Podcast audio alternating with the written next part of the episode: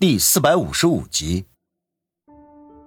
除了这些之外，屋里的摆设很简单，连电视机都没有，只是在炕对面有两只破旧的、掉了红漆的老式柜子。这种柜子在东北农村十分常见，里面不但可以装被褥和衣服，还能放一些杂物。不过呢，现在已经不常见了。在柜子上面摆了一些小日用品，镜子、暖壶、茶杯呀，还有几个木框的相架。相架里的照片都是黑白的，显着异常的老旧。另外就是一只半导体收音机，天线伸出老长，不过估摸着这会儿也不能有啥信号了。外面的风雨太大了。王宇收回目光，老太太已经将一杯热水送到跟前。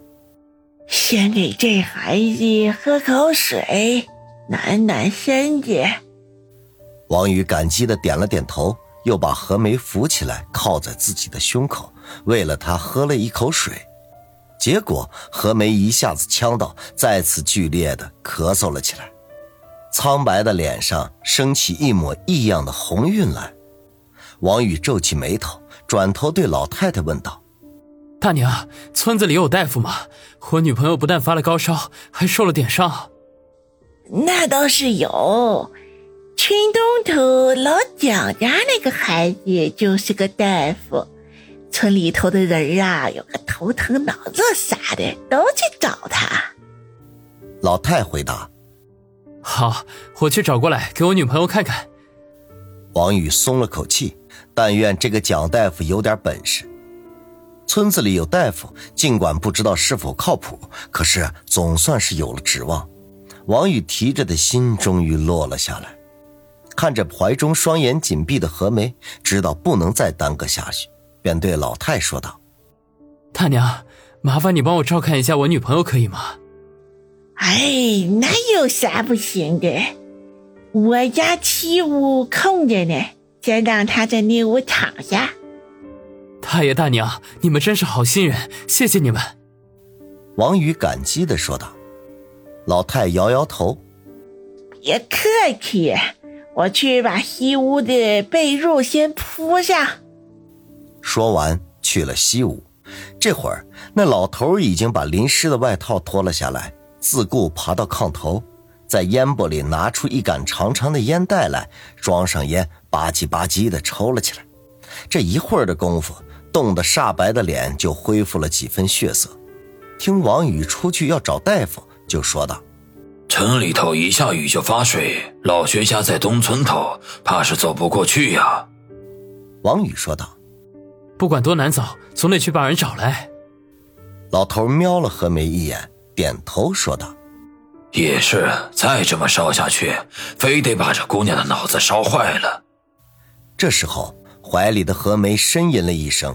居然缓缓的睁开了眼睛，用轻不可闻的声音说道：“王宇，不要丢下我不管，不要丢下我。”王宇见他醒了过来，不由得大喜，忙不迭地说：“何梅，你放心，我不会丢下你的，你乖乖的留在这里，我去给你找大夫来。”两人说话的时候，老太从西屋出来，用手在身上划拉了一下。孩子，被褥铺好了，把你对象抱过去吧。王宇嗯了一声，把何梅抱了起来，跟着老太去了西屋。西屋有一铺仅可以容下两人睡的小火炕，和中间屋的那铺是连在一起的，用一道火墙相隔。除此之外，还堆放了不少的杂物，甚至靠西墙上还横了一块板子，上面落着几袋米面。炕上只铺了一床被褥，看上去十分的干净。何梅，先将就一下，我马上回来。王宇把何梅安置到被窝里，轻声声的说道。何梅抓着他的手不放，求你了，不要丢下我不管。别瞎想，马上就回来了。王宇苦笑说道。其实啊，他现在的体力已经严重的透支。很想躺下来歇歇，可是他知道何梅的情况是不能再耽搁下去，否则呀，就真的有性命之忧了。当下一咬牙推门而去。外面的暴风雨仍在肆虐，天边好不容易出现的那一抹亮光，又被厚厚的乌云给遮挡住了。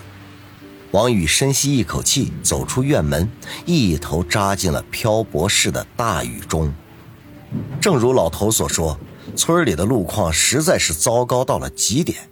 一夜暴雨之后，积水已经没过了小腿肚子，而水下则是粘脚的淤泥，走起来异常的艰难。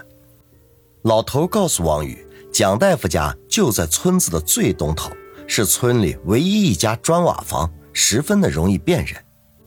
王宇一脚深一脚浅，试着向村东头走去。这样的大雨天，根本就没有人从屋子里走出来。他经过几家门前时，就连看家护院的狗们都懒得发出吠声，只是象征性的哼哼两下，算是对主人尽责了。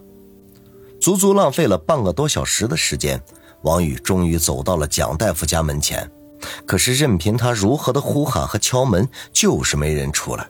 无奈之下，他只得在水中摸索着找到一块半截砖头，用手掂了掂，心中嘿笑一声，就将砖头狠狠地丢了出去。哗啦一声，村子里唯一一间砖瓦房的玻璃被砸碎了，听起来十分的刺耳。王宇吐了口气。心说：“这会儿里面的人要是再听不见，那我只能闯进去了。”好在这声脆响终于惊动了房子的主人，一个中年人拿着手电，气冲冲的开门出来，不客气的大骂道：“操你妈的！谁这么缺德带冒烟？大雨泡天的砸我家玻璃！”王宇一阵的暴汗，心说：“这位仁心医者的嘴巴是不是有点太臭了呀？”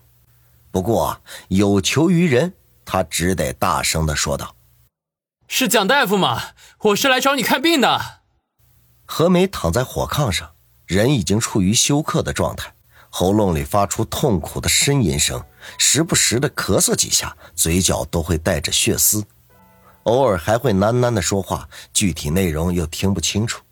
老太太见状，就伸手摸了摸她的额头，吓得连忙把手缩了回去，大声的朝着中间屋里说道。老伴儿，你快过来看看啊！这孩子好像更严重啊，还吐血，忒吓人呐！老头正吧嗒吧嗒的抽着烟锅，不时的朝外面张望，担心着王宇是否能请来蒋大夫。听老太喊他，赶紧丢下手里的烟袋杆，穿鞋下地。见何梅的情况比刚来的时候还要糟，就说道：“这可咋整啊？”这么烧下去，这孩子的脑袋瓜都得烧坏了。对了，你赶紧打盆凉水来，洗条手巾，给这孩子降降温。还有，他身上的衣服都湿透了，这么穿着也不行，你帮着脱了。老太嗯了一声，赶紧去厨房打水，准备给何梅人工降温。这时候，外屋的门被人推开，王宇及时的赶了回来，一见老太就忙不迭的问道。大娘，我女朋友怎么样了？哎呦，都笑你胡说八道了，可吓坏我和你大爷了。哎，蒋大夫嘞？老太太先是唠叨了几句，见王宇自己回来，就问道：“蒋大夫不肯来，不过没事我拿了药针回来。”王宇摸了摸怀里，那里是一只针盒，里面装着一支抽满了药水的药针。本来打算把蒋大夫请来，亲自给何梅打针的，可是蒋大夫脑袋却摇得跟个拨浪鼓似的，说什么都不肯。王宇心急如焚，无奈之下，只好将蒋大夫把药抽进药针里，自己回来亲自给何梅打针。他曾经接受过一段时间的特种训练，这些简单的急救方法他还是知道一些的。蒋大夫虽然不肯出诊，可是啊，人还算不错。不但给王宇拿了药针，还给带了几盒感冒退烧的药，顺便还告诉王宇，如果病人高烧严重的话，就把酒点着了，用手沾了带火的热酒，不断的搓病人的手心、脚心和心口的位置，帮忙把体内的火气泄出来。王宇一一记下来，又把何梅胸口中了一脚的事情告诉了蒋大夫。